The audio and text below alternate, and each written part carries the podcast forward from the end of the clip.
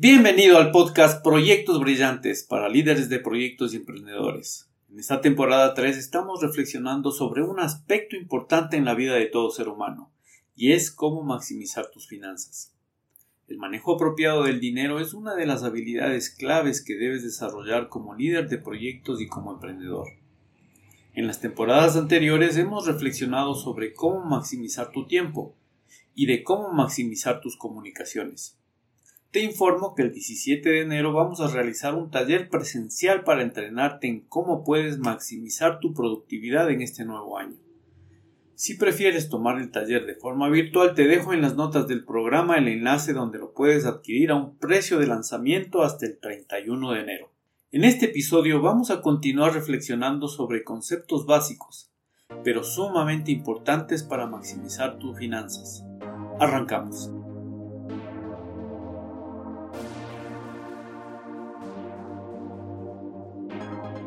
Muy buenas a todos, soy Franz Tufiño y este es el podcast Proyectos Brillantes, dirigido a líderes de proyecto y emprendedores que quieren compartir, descubrir y aprender claves para que sus proyectos, sean estos pequeños o grandes, tengan resultados espectaculares, extraordinarios, que cumplan con el propósito para el cual fueron creados, dejando un legado, un aporte que contribuye a hacer de este mundo un poco mejor.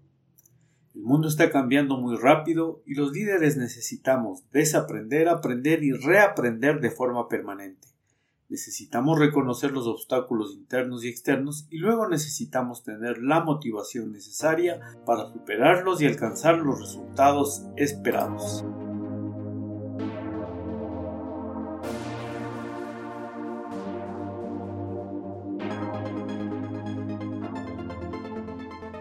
En este episodio vamos a recordar o aclarar lo que es un pasivo y lo que es un activo. Aclaro de que existen dos puntos de vista diametralmente diferentes para abordar estos conceptos y que es muy importante de que sepas manejarlos ambos. En este episodio vamos a tratar pasivo y activo desde el punto de vista de las finanzas personales que es el que rara vez se nos enseña en la educación formal. Y el que sí nos enseñan es el concepto de pasivo y activo, pero desde el punto de vista contable. Desde el punto de vista de las finanzas personales, un pasivo es todo aquello que saca dinero de tu bolsillo. En cambio, un activo, desde el punto de vista de las finanzas personales, es todo aquello que ingresa dinero en tu bolsillo. Es importante aprender a diferenciar estos conceptos porque de su comprensión de su manejo inteligente dependerá tu éxito financiero. Cuando tú adquieres un activo, resulta que ese bien o servicio hace que en el futuro tengas ingresos en tu bolsillo. A esta acción la llamamos inversión. Cuando adquieres un pasivo, resulta que ese bien o servicio hace que en el futuro tengas que realizar egresos de tu bolsillo. A esta acción la llamamos simplemente gasto. Vamos a ver algunos ejemplos. Una casa en la playa, cuando la adquieres para tenerla solamente o ir una vez al mes, por ejemplo, es un pasivo, porque saca dinero de tu bolsillo, primero para adquirirla y segundo para mantenerla. Si la compras a través de una hipoteca, no solamente que pagarás el valor de la casa, sino que además estarás pagando un porcentaje adicional por el préstamo a la institución financiera que te lo concedió, lo que se conoce como interés. Otro ejemplo, un auto para tu transporte de un lugar a otro. Es también un pasivo, ya que saca dinero de tu bolsillo para pagar su valor y si lo compras a crédito debes sumarle los intereses que te cobra la institución financiera que te prestó el dinero para completar su pago. A esto debes agregarle los costos de mantenimiento mensual, los costos de combustibles, los costos de reparaciones, de seguro, de matriculación, permisos de circulación, peajes y a lo mejor hasta multas. Un activo es, por ejemplo, un curso o un taller en el cual inviertes en prepararlo, en la envoltura, en su difusión, en las plataformas o infraestructura para poder dictarlo, y esa inversión te genera dinero.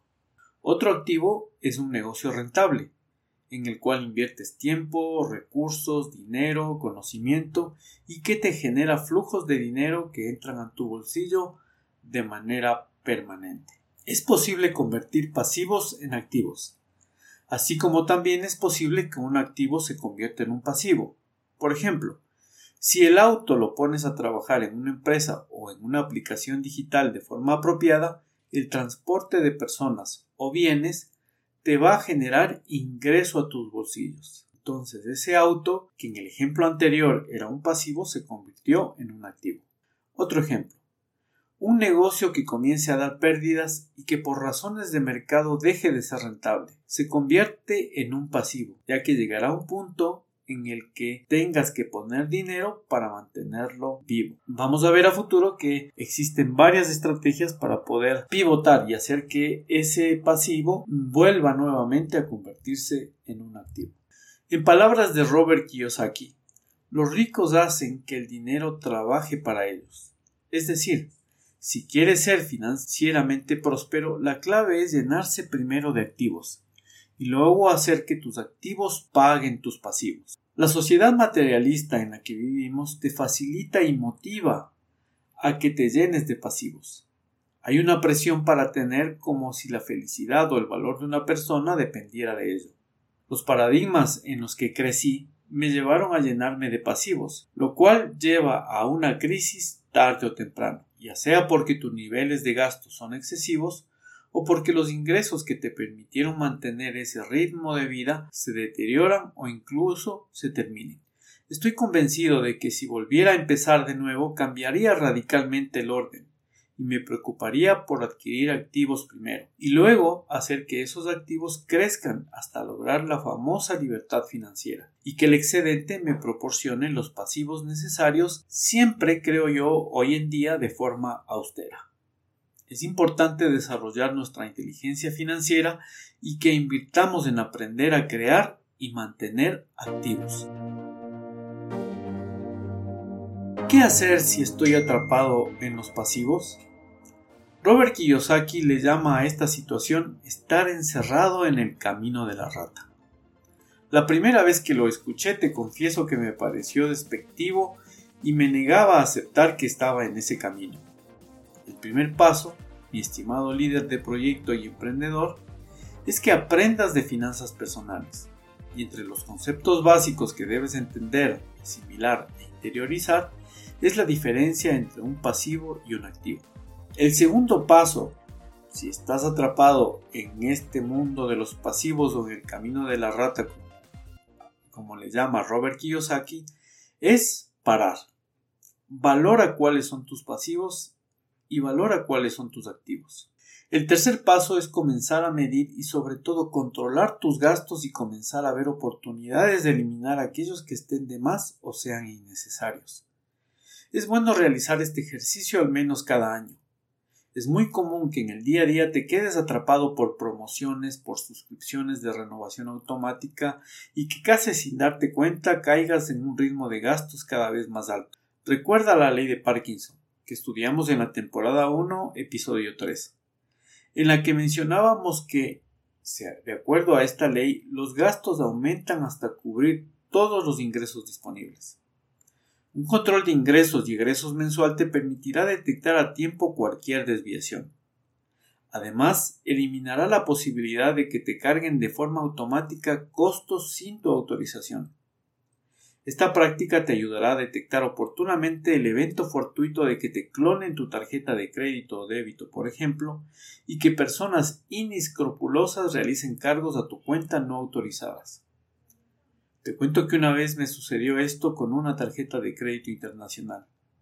Y me da hasta vergüenza confesarte que me di cuenta varios meses después de que esto estaba sucediendo. Y no me di cuenta a tiempo porque no tenía esta costumbre de revisar mensualmente mis egresos y mis ingresos en mis estados de cuenta. Así que este paso te diría que es inmediato. El cuarto paso es potenciar tus activos, de manera que crees una base sólida de ingresos hasta lograrte que cubran tus gastos mensuales y logres alcanzar la tan ansiada libertad financiera, que no es más que alcanzar el punto de equilibrio en el que tus ingresos pasivos activos o inversiones, como los estamos llamando en finanzas personales, cubran tus gastos mensuales. El quinto paso es seguir aprendiendo. seguir desarrollando tu inteligencia financiera y continuar creando nuevos activos que te permitan alcanzar tus metas financieras.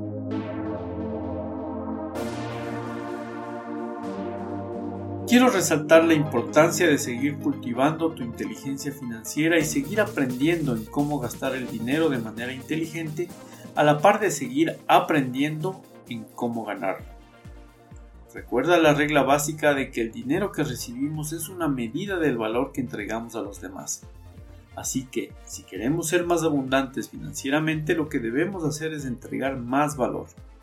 Ese valor está necesariamente relacionado con resolver un problema o satisfacer una necesidad o deseo que tienen las personas o las empresas.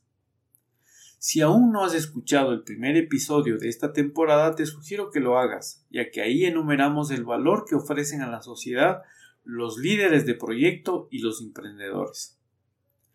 Si te ha gustado este episodio, califícalo con 5 estrellas y comparte con al menos un líder de proyecto emprendedor para así apoyar al éxito financiero de más personas.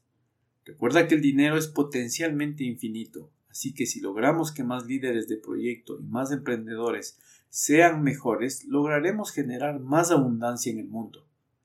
En el próximo episodio continuaremos compartiendo conceptos básicos en esta nueva temporada en la que estamos reflexionando sobre cómo maximizar tus finanzas. Y ahora reflexiona, ¿en qué puedes mejorar tu proyecto hoy?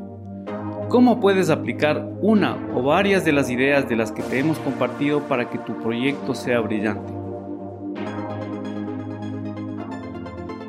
Inspírate en la idea del Kaizen.